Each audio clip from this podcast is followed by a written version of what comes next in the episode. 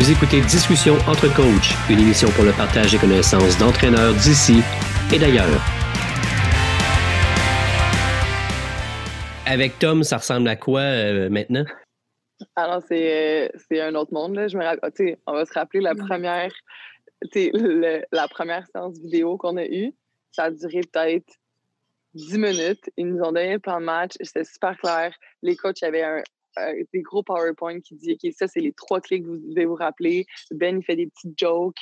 Euh, puis là, tout le monde est stressé parce qu'on est comme, OK, là, on doit tout apprendre par cœur. Puis là, si on se trompe, on va se faire chicaner. Fait qu'on apprenait tout par cœur. Puis là, il nous disait juste, OK, bon, ben, tu dormez là-dessus, on fait une petite méditation. Puis après ça, on, on s'en va jouer. C'est tout. Genre, c'est tout. Il n'y a personne qui va s'en chicaner. On va pas, on n'est pas sur la corde raide. fait que c'est vraiment pas la même chose, là. C'est une préparation qui est plus faite du côté des coachs. Ouais. Ouais, puis tu sais, tantôt je disais que vu qu'on était vraiment impliqués dans le processus, on l'appliquait plus, mais honnêtement, on sait tellement à quel point est-ce que les coachs se donnent à fond, puis à quel point est-ce qu'ils prennent du temps pour, pour faire ces plans de match-là. Puis les plans de sont vraiment bons, puis ils mettent tellement d'énergie là-dedans que, que pour vrai, on est rendu sensibilisé au fait qu'il faut, faut qu'on sache un plan de match. Puis eux, ils prennent tout le temps pour le faire, ben toi, prends ton temps pour l'appliquer, puis le comprendre, puis, puis faire le plan de match. C'est notre partie de la job. Fait on le fait parce que plus de bon, c'est plus un règne de, de bon cœur que le règne de la peur. Ça fonctionne plus aussi. Fait que vous, vous couchez moins tard, en fait. Oh, on a des, bons, des bonnes nuits de sommeil. Euh, j'aimerais ça revenir un peu sur votre, euh, votre progression comme joueuse. Euh, Kim, au secondaire, tu étais quel genre de joueuse? Quel genre de joueuse? Euh, j'ai toujours été euh, quelqu'un de très, très, très compétitive. et malgré que je ne contrôlais pas mon corps, j'en demandais tellement aux autres parce qu'en fait, je pense que je savais qu'ils étaient capables d'en donner plus. J'étais très, très rude avec mon verbal et très direct. Mais euh, écoute, avec les années, ça s'apprend. Euh, on apprend que c'est pas tout le monde qui fonctionne de la même façon, puis euh, que tu as plus d'impact que tu penses. mais ouais, au secondaire, j'étais quelqu'un de très direct. encore aujourd'hui, des fois, j'ai pas la langue dans ma poche, mais je pense que tout se dit, mais il y a une façon de le dire. C'est ce qu'on apprend en vieillissant normalement. Ouais. puis toi, Marie? Euh, je crois que quand j'étais jeune, j'étais une joueuse, ben aussi euh, dans mes premières années très euh, non coordonnée. puis quand j'ai fait le switch, je crois qu'une de mes, de mes forces que j'ai gardées tout au long de ma carrière, c'est, je dirais pas insouciante, mais je suis. J'enjoy vraiment avoir du plaisir à jouer. Puis je crois que les fois où je l'ai perdu un peu plus, parce que, à un moment donné, mon mon désir de, de performer puis de m'améliorer était vraiment en bataille avec mon désir d'avoir juste du plaisir. Puis des fois, quand je perdais ça, puis que j'étais vraiment trop dans le focus de OK, ben je veux être meilleure, je veux performer, je veux leader l'équipe, je, je, me mets beaucoup de pression sur euh, si je joue pas bien, ben peut-être qu'on va perdre. Des fois, je me mettais plus de pression, puis j'oubliais cette partie-là de, de la jeune Marie-Alex qui jouait pour le plaisir. Puis quand je retrouve ça, ben c'est là que je suis à mon meilleur. Puis que, tu quand je suis capable de combiner vraiment mon fun, qui est ma grande force, j'aime jouer au volley parce que j'aime ça être avec mes girls, j'aime ça avoir du fun, j'aime ça rire. Sais, je pourrais jamais faire un sport individuel, jamais, jamais, jamais. Je, serais bien trop perdue dans ma tête. Là. Quand j'ai ce fun-là, ben c'est là que je suis capable d'exceller. Puis quand je suis vraiment juste dans la performance, puis dans le, le focus, puis dans la technique, c'est là que j'ai vraiment beaucoup de difficultés. Mais je pense que la chose que j'ai améliorée avec le temps, c'est, plus ma, ma concentration. Souvent, je me rappelle dans, les, dans les débuts, quand les entraîneurs parlaient, là, je tombais dans l'une, puis j'étais tout partout, puis je suis vraiment un peu tête en l'air. Mais avec les années, j'ai, je pense que j'ai upgradé mon niveau de focus puis de concentration dans les beaux moments, dans les beaux moments, dans les bons moments. Puis, euh, c'est là que ça a aidé mon, ma progression de joueuse, je pense. Puis le développement au, niveau cégep, collégial, euh, pour toi, Kim? Tu es partie d'une joueuse très, très rude envers tes coéquipières. Ben, c'est pas mal euh, resté, en fait, euh, je te dirais, jusqu'à l'université. Il y a une anecdote avec une de mes amies aujourd'hui. bonjour à Rose Borgelin. elle m'a dit, dans le fond, je pense que c'était un entraînement après la saison. Euh, puis les rookies, les recrues venaient pratiquer avec nous parce qu'elles, elles allaient rentrer. Euh, parce que, oui, c'est ça, un entraînement post-saison euh, où est-ce que les recrues venaient s'entraîner avec nous. Puis elle me contait ça. Moi, j'ai pas de mémoire, dans le fond. puis elle me dit, Kim, j'étais tellement intimidée, cet entraînement-là. Tu as arrêté l'entraînement, même pas le coach, tu as arrêté l'entraînement en disant que c'était de la merde? Qu'est-ce qu'on faisait, euh, puis qu'on devait faire mieux. Puis moi, j'étais comme, mais non, c'est impossible. Elle dit, ouais, ouais, non, t'as clairement fait ça. Puis là, les flashbacks reviennent. Mais rendu universitaire, ça a été un autre game où est-ce que, ben, moi, j'étais la petite, puis les, je jouais avec des filles, des femmes, en fait, qui étaient rendues à 25-26 ans, puis j'avais 18 ans. Puis c'est là que j'ai, appris avec des Fanny Bourdin, des Stéphanie Beauregard, même Roxane à ce moment-là, des filles très, très, professionnelles euh, dans leur euh, éthique de travail, euh, fallait que je, que je grandisse, là, parce que ça allait pas pouvoir fonctionner puis continuer comme ça. C'est des filles avec des tempéraments, euh, en fait, super le fun, eux autres. Oui, ben super le fun, super exigeante, mais aussi super travaillante. Tu te demandes quelque chose, mais c'est parce qu'elles le font aussi. Là. De ton côté, euh, Marie, au collégial, tu ressemblais à qui? Au collégial? Ben, je pense que je, je pense que je me ressemblais avec moins d'épaules puis moins de power. Là. Il dirait encore que je frappais pas. mais, mais ouais, je pense que ça a été un peu la même chose ici. Euh, au cégep, j'ai comme j'ai continué à, avoir la même mentalité, mais j'ai vraiment upgradé mon niveau de physique parce que j'étais tout le temps blessée, en fait, parce que le niveau, le volume de volleyball que j'avais, j'étais vraiment pas avec le niveau physique que j'avais. Puis c'est là que je me suis dit, OK, j'ai eu une fracture de stress au pied, j'avais tout le temps les tendinites à l'épaule, euh, j'avais des blessures aux abdos, j'étais tout le temps blessée, mais je jouais quand même. J'ai manqué peu de matchs, à part ma fracture de pied. Mais à part de ça, j'ai pas vraiment manqué de matchs, mais c'est juste que je jouais tout le temps en douleur.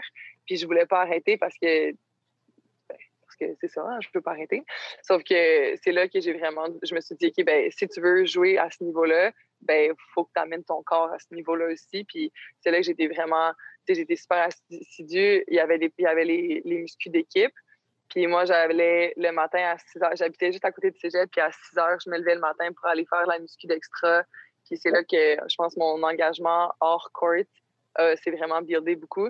Puis comme ça, quand je suis, rentrée à, quand je suis rentrée à l'université, j'ai continué ça. Aujourd'hui, je, je, suis une athlète que je sais que je dois, je m'entraîne tout le temps physiquement, même dans les moments où est-ce que, je me rappelle, avec les carabins, on a un calendrier des fois où est-ce que euh, on prend plus de pauses, on fait moins de muscu. Puis moi, je peux pas arrêter parce que je, je connais mon corps. Euh, si, si j'arrête, je vais me blesser. Puis cette, cette connaissance-là a vraiment commencé au cégep parce que je faisais des entraînements d'extra tout le temps. Puis euh, c'est là que ça s'est, euh, construit. Justement, tu as, parlé d'Olivier. Il nous a dit dans notre premier épisode que souvent il disait que tu frappais pas assez fort. Est-ce que tu penses qu'aujourd'hui, Marie-Alex frappe assez fort pour Olivier? Je pense que je pense que je frappe.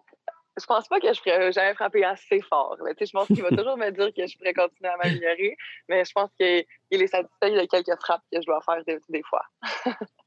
Tes highlights. Ouais, dans mes highlights. je me rappelle, à ma première année, c'était tellement drôle. J'arrivais, puis je frappais, puis là, c'est comment ah, ça, c'était une belle frappe. il, était, il était dans le fond du gym à l'autre bout, là. Non, pas assez fort, ça. J'étais comme, bon, super. Fait que, ben, je vais aller mettre un peu de de muscles dans mes petites épaules.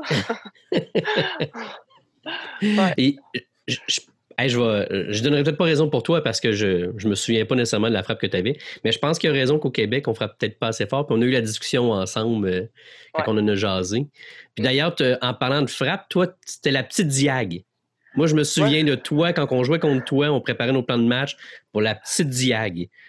Est-ce que c'est encore ta frappe de prédilection ou. Euh? Ben, je vais avouer que c'est vraiment mon, c'est mon mouvement préféré là, en quatre. J'aime vraiment ça.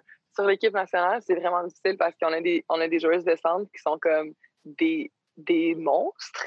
Donc, tu penses que tu as la petite diag, puis finalement, bing, elle arrive. Fait que, faut vraiment que je me, je me parle puis que je frappe profond. Quand je, quand je joue pro, le bloc, des fois, est moins fort. Puis c'est sûr que je retourne à mes amours. C'est vraiment mon. J'ai le petit poignet certain qui aime bien ça. je pense que Kim, tu peux te souvenir de. J'imagine que tu bloquais vraiment plus la petite diag que la ligne à Marie. Ben oui.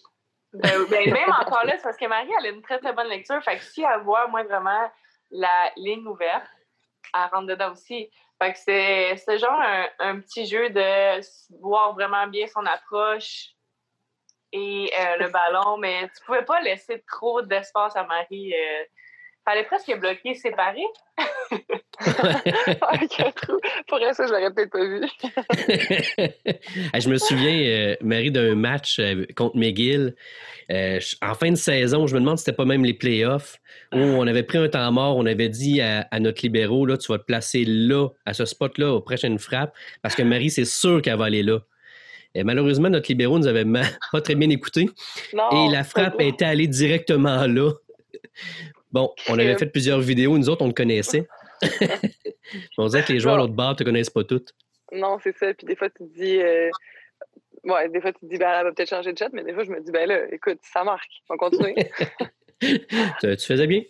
Euh, Kim, euh, de ton côté, tu es ben, pas universitaire, mais collégial, tu as commencé à la passe. Euh, à ta première saison. En fait, je pense que tu es un des, des, exemples de développement tardif au volleyball. Est-ce que tu crois qu'avoir joué à plusieurs positions, peut-être comme euh, passeuse à mieux comprendre ce qui se passe sur le terrain? Honnêtement, après euh, plein de réflexions, oui. Euh, j'avais commencé à faire de la passe, je dirais, autour de secondaire 3. Mais les deux saisons qui ont suivi après, ça n'a pas été ça. J'ai été centrale, j'ai été technique. puis c'est vraiment, ça. L'été d'équipe du Québec avant mon cégep, qu'on a mis un petit peu plus les bouchées doubles avec Danick. Mais oui, je pense que ça l'a beaucoup aidé parce que justement, surtout au centre, euh, au centre, je suis capable de voir et comprendre la vitesse de ma centrale. Euh, puis souvent, ça arrive que j'ai le ballon dans les mains, puis je suis en train de regarder la vitesse, puis là, la balle à part, par exemple, sur une basket. Euh, mais oui, ça, ça l'aide sur la vitesse de jeu beaucoup. C'est vraiment le point principal qui m'aide à ce niveau-là, je te dirais. Puis même, euh, je, je pense que je, je, peux dire que je peux approcher un ballon d'une certaine façon puis être capable de la frapper. J'ai peut-être pas l'épaule de Marie, euh, mais d'avoir fait des positions différentes, euh, ça m'aide beaucoup à, la passe. Ouais. Ça me fait penser, justement, oui, j'étais un, un, développement tardif. puis j'ai une anecdote aussi avec Danick sur l'équipe du Québec. J'étais avec Katia à ce moment-là. Euh, on est les deux passeuses.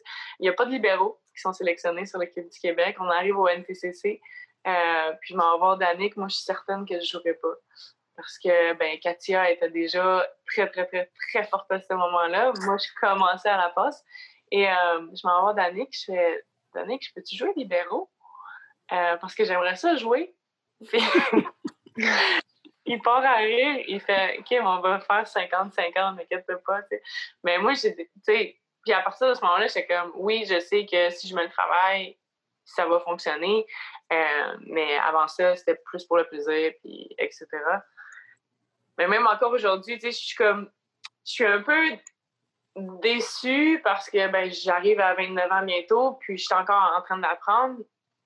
J'adore apprendre, mais je me dis, si j'avais eu ces, s'ils étaient là avant, peut-être que je serais au même âge aujourd'hui, euh, ben, peut-être plus jeune, puis j'aurais plus de skills euh, dans mon, ma boîte à outils. Peut-être, mais en même temps, tu as assez de skills pour faire l'équipe nationale, donc tu dois quand même en avoir assez. Oui, j'en ai assez. Je suis juste dans les vieilles, tu sais. Ah, on vieillit tous. Ça me surprend que Danick t'ait pas fait jouer d'ailleurs libéraux. Ben moi aussi, André, euh, j'y pense encore aujourd'hui. Euh, quand tu étais euh, universitaire, tu avais, en fait, je me souviens, tu avais un excellent service. J'aimerais ça savoir ton arme offensive autre que le service, Kim. C'était quoi à la passe? C'est quoi ta passe là, préférée que tu voulais faire? Mis à part la basket avec Roxane. L'action préférée, moi, c'est de faire une deuxième.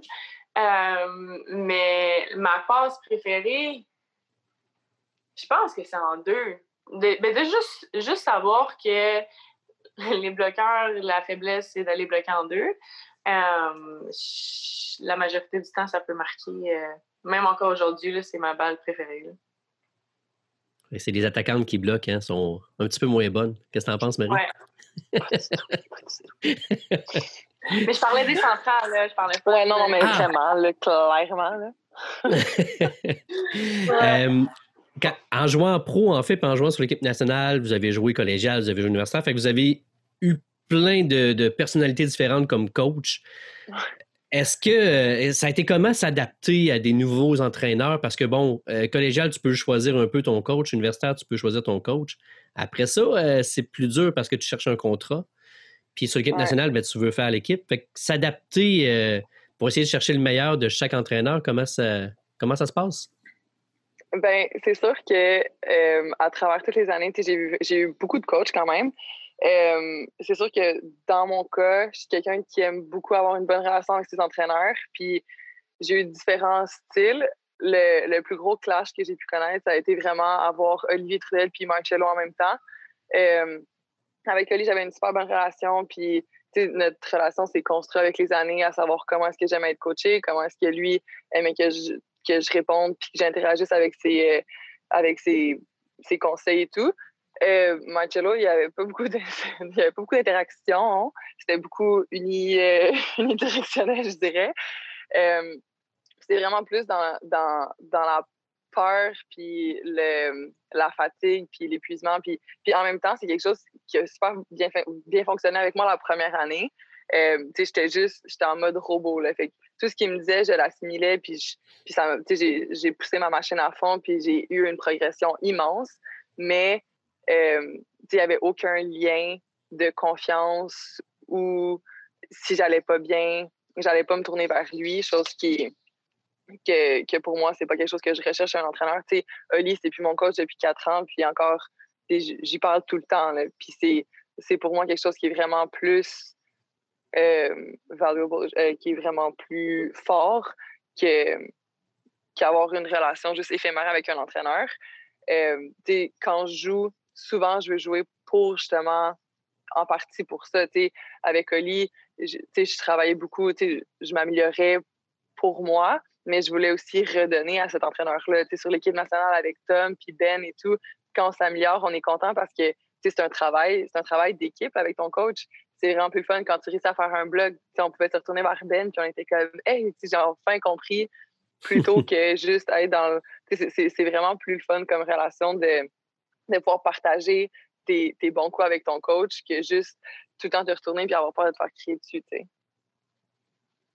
Kim, de ton côté? D'accord à 100% euh, sur ce qu'il vient de dire. Euh, surtout, euh, justement, avec l'équipe nationale, d'être focus sur l'apprentissage puis de savoir qu'on réussit ou qu'on progresse. de pouvoir le partager avec ton entraîneur plus qu'avec soi-même ou qu'avec tes coéquipières. On le sait justement qu'il y a eu un travail puis qu'on vient de passer une étape. Puis avec ma position, où est-ce que, ben, dans ma tête, ça a toujours été le coach, c'est le cerveau, puis toi, tu es le cerveau sur le terrain, tu es le coach, tu appliques ce que le coach veut sur le terrain. Euh, je pense que c'est hyper nécessaire et euh, ouais, nécessaire d'avoir cette bonne connexion et communication-là avec ton entraîneur. Euh, puis après, écoute, j'ai, je m'excuse, j'ai oublié ce que je voulais dire. Mais... ah oui, je voulais dire, euh, moi, ce qui m'a beaucoup aidé à travers les années en ayant eu euh, des coachs avec une vision, mentalité différente, ça a été l'ouverture d'esprit un peu. Que, tu sais, c'est pas tout le monde qui a la même vision. Vraiment pas. C'est pas tout le monde qui voit le volleyball de la même façon. Euh, mais il, y a toujours, il va toujours avoir quelque chose qui va être utile à apprendre ou qui va nous aider à grandir dans notre, dans notre sport. Je pense qu'il faut que tu restes ouvert d'esprit aussi. Peu importe si tu es ton entraîneur, peu importe si tu n'es pas d'accord avec sa vision des choses, ça reste que c'est lui ton entraîneur puis tu es dans son équipe. Fait qu'il faut que tu respectes ça. Puis il faut que tu prennes le message puis pas le ton. Puis que même si tu n'es pas d'accord avec sa façon de faire, c'est drôle parce qu'on a été avec plein d'entraîneurs, puis ils ont toutes leur façon de réceptionner, ils ont toutes leur façon de passer. Puis il faut tout que tu acceptes ça puis que tu l'essayes parce qu'en fond, ben, ça peut pas te nuire à, ton éventail d'outils d'apprendre ça. Puis si dans son équipe, ben, tu te dis oui, puis tu go all-in avec sa méthode. Puis si t'es pas d'accord, ben, l'année prochaine, tu changeras. Je pense que c'est ça. faut juste que tu, te plies à ton coach, puis tu essaies de. Ben, pas tu te plies, mais travailler avec lui du mieux possible. Puis encore mieux, c'est une bonne relation avec. Puis sinon, ben, essaie de, de limiter les, dégâts de la parole si la personne n'est pas euh, italienne et désagréable. c'est vraiment, vraiment un des, une des qualités, je pense, que Marie et on a. Parce que si tu n'adhères pas ou si tu réussis pas à comprendre la vision de ton entraîneur, tu vas juste t'arrêter là, en fait. Tu pourras pas pousser plus loin. Puis, ouais, je pense que c'est une bonne qualité à avoir en tant qu'athlète si, si on souhaite aller plus loin. C'est ce qui fait, je pense, que vous êtes allé plus loin parce que vos coachs ont changé avec les années. Je pense pas que collégial, ton coach était comme ton coach universitaire. En fait, pour que ce soit pour Kim ou euh, Marie-Alex, vos coachs euh, collégiaux universitaires étaient euh, un peu différents, je pense. puis la même chose quand vous jouez pro. Fait que je pense que votre façon de vous être adapté vous rend meilleur. Fait que bravo, en fait, pour ça. Euh, c'est un beau message aussi à passer aux athlètes plus jeunes, je pense. Oui, absolument. c'est quoi le, rêve maintenant? Votre rêve de carrière, votre rêve euh, comme de volleyball, bien entendu? Euh, c'est sûr que mon rêve, ben, comme c'est plus objectif, je te dirais, il change, il change beaucoup. J'ai, j'ai des objectifs à long terme, comme aller aux Olympiques, puis même si ce cycle-là n'a pas fonctionné, je suis pas, j'ai pas mis un trait là-dessus du tout, du tout. Ouais, donc, tu sais, mes objectifs ont, ont peut-être pris des petites euh, curveballs, je dirais, avec les années. Euh, je veux encore aller aux Olympiques. Je sais pas de quelle façon je vais y aller. J'ai encore ça rêve. Euh, sinon, pour qu'est-ce qui est pro, honnêtement, ça, ça, ça dépend tellement des années. J'ai des années que tout ce que je voulais faire, c'était aller dans la meilleure ligue avec le meilleur niveau. Puis, tu sais, ça me dérangeait pas d'avoir pas de vie. Puis tout ce que je voulais, c'était avoir le meilleur volet. En ce moment, si on me demande, je veux avoir, tu sais, j'adore voyager. J'adore que mon, que mon, ma passion, que ma passion soit ma job, puis ma job me permette de voyager, ce qui est d'atteindre une autre passion. Fait que, on dirait que ça, j'adore ma vie en ce moment. J'adore que le volet me fasse voyager, me fasse découvrir d'autres choses. Euh, en ce moment, mon objectif, c'est d'aller dans des ligues qui me permettent de me développer comme joueuse, mais aussi me faire voyager comme personne. Fait que c'est comme un, un, équilibre des deux que je recherche. Il y a comme un, un gros self-growth, un gros euh, développement personnel. personnel. euh, à travers euh, justement notre sport, mais aussi d'être seul, puis de voyager, puis d'apprendre sur différentes cultures. Puis ça, c'est tellement un gros plus qui s'est ajouté, par exemple, à ma carrière que je j'avais aucune idée de. Euh, en partant d'aller jouer aux Pays-Bas où est-ce que ben, les filles ne sont pas habituées de parler en, anglais 24 sur 7. Donc, tu es dans une communauté qui parle que le néerlandais. Qu'est-ce que tu fais à partir de ce moment-là? Tu te fermes ou tu t'ouvres? Euh, puis, justement, de découvrir, de, un, grandir à travers ton sport avec des nouvelles personnes, nouvelles mentalités, euh, c'est ça n'a pas de valeur. Puis, euh, justement, de pouvoir voyager avec ça, c'est un genre de game changer si tu aimes ça voyager puis tu es bien avec toi-même, d'être seul à travers le monde. Puis là, dans, dans ta suite, Kim, de ta carrière, ton grand rêve? Est-ce que ce serait comme euh, Marie de faire les Olympiques? Ben, ça a toujours été, euh, ça a toujours été ça, c'est clair. Là. Tu représentes pas le Canada pour faire des étés d'entraînement simplement. Euh, mais on sait pas où est-ce que ça va nous mener. Moi, mon plus grand choix, ça, aurait été qu'on se qualifie là parce que je continue de le répéter. On est là. On, si c'est pas cette année, ça va être dans quatre ans. On est là. puis mais par contre, comme elle dit, ça change. Ça change du temps. Tu sais, dans ta tête, t'es comme, OK, je commence en septembre. En mai, je vais être rendu là. Mais non, ça se passe pas comme ça. Il y a tellement d'embûches qui arrivent. Il peut y avoir des gros pics, comme qu'il peut y avoir des, des assez bons bas. Euh, puis, je te dirais, après avoir fait cégep, OK, j'ai été à l'université. Après l'université, OK, j'aimerais aller à l'universitaire puis jouer pro. Là, je pense que c'est... Euh, tu veux jouer pourquoi un style de vie, tu veux jouer pour un salaire, tu veux jouer pour une ligue, tu veux jouer pour un, bon coach. C'est ça, ça change à travers les années. Euh, puis là, je te dirais, pour moi, le rêve, c'est d'être bien, d'être capable de vivre de ma passion, puis de, continuer à découvrir le monde un peu. Wow, c'est, euh, je trouve ça bien, votre, la maturité que vous avez eue avec les années, de vous entendre parler comme ça, parce que je vous ai côtoyé un peu euh, dans vos années plus jeunes, puis je, trouve ça le fun, le développement que vous avez eu, puis de voir que vous grandissez avec le volet. c'est vraiment le fun de voir deux Québécoises, en fait, qui, qui sont là-dedans. Puis il y en a plus de Québécoises qui jouent pro. Euh, il y en a quelques-unes euh, supplémentaires, mais, bon. Euh, ma dernière question que j'aimerais vous poser, je la pose d'habitude aux entraîneurs et aux, personnes qui viennent. Est-ce que vous avez un livre ou un podcast que vous avez écouté qui a changé votre développement comme joueuse ou comme personne que vous voudriez partager avec nous autres? J'ai j'ai un livre qui c'est vraiment drôle parce que moi, dans la vie, je lis pas, OK? Je lis pas, j'ai pas de patience pour ça. Mais euh, quand j'étais en France, à ma première année pro, j'ai eu, euh, c'était après ma, mon année avec, euh, ma dernière année avec Marcello qui a été vraiment, vraiment difficile. Puis j'étais comme dans un gros tourment de volleyball. J'ai, j'ai comme découvert énormément de choses sur moi. C'était ma première saison pro, j'étais à l'extérieur. Puis j'ai découvert énormément de failles mentales dans mon, dans mon jeu en tant qu'athlète. J'avais aucune confiance en moi, puis je trouvais ça vraiment difficile parce que ce que j'ai réalisé avec, euh, en jouant pro, c'est que ma confiance, que je croyais qu'il était quand même pas pire, euh, était vraiment basée sur rien de solide. Elle était basée sur des facteurs externes. Fait que c'était tout le temps que mes entraîneurs me disaient que j'étais bonne, mes coéquipiers me disaient que j'étais bonne, mes adversaires avaient peur de moi. Mais ça n'a jamais été ça n'a jamais été interne. Fait que j'ai jamais été capable de construire ma confiance personnelle. Puis puis là, je parlais beaucoup avec Olivier. Non, je pleurais beaucoup au téléphone à Olivier.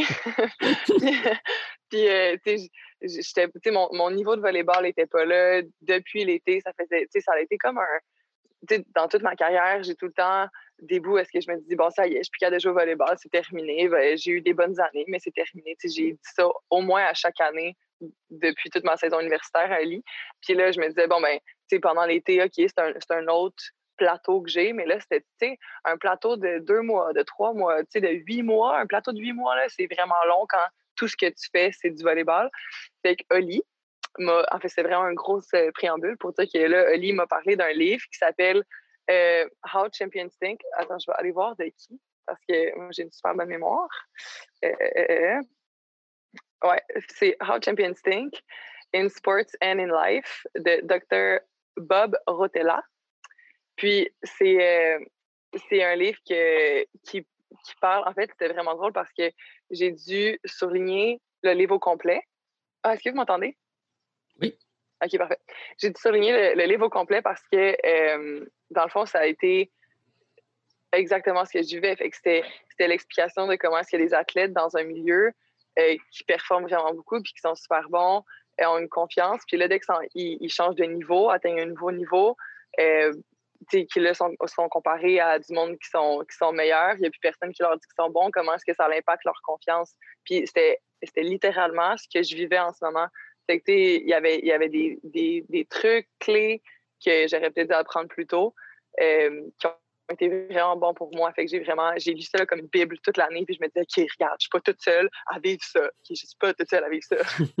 ça a été vraiment bon pour moi. C'était vraiment clé. Donc, euh, je, je, recommande à toutes les personnes qui, euh, ben, avant ou pendant, qui ont des troubles de confiance, là, faites ça. C'est pas pire en tout. C'est ton OK, Kim? ben, en fait, j'ai je suis pas une très grande lectrice non plus. j'ai lu, genre, je deux. OK?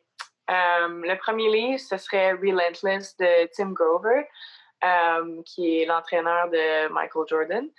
Euh, puis j'ai découvert ça, un ami m'a prêté ce livre-là juste avant que j'aille faire mon premier camp pour l'équipe Fichou en 2015. Donc c'est vraiment mon premier tryout avec l'équipe nationale.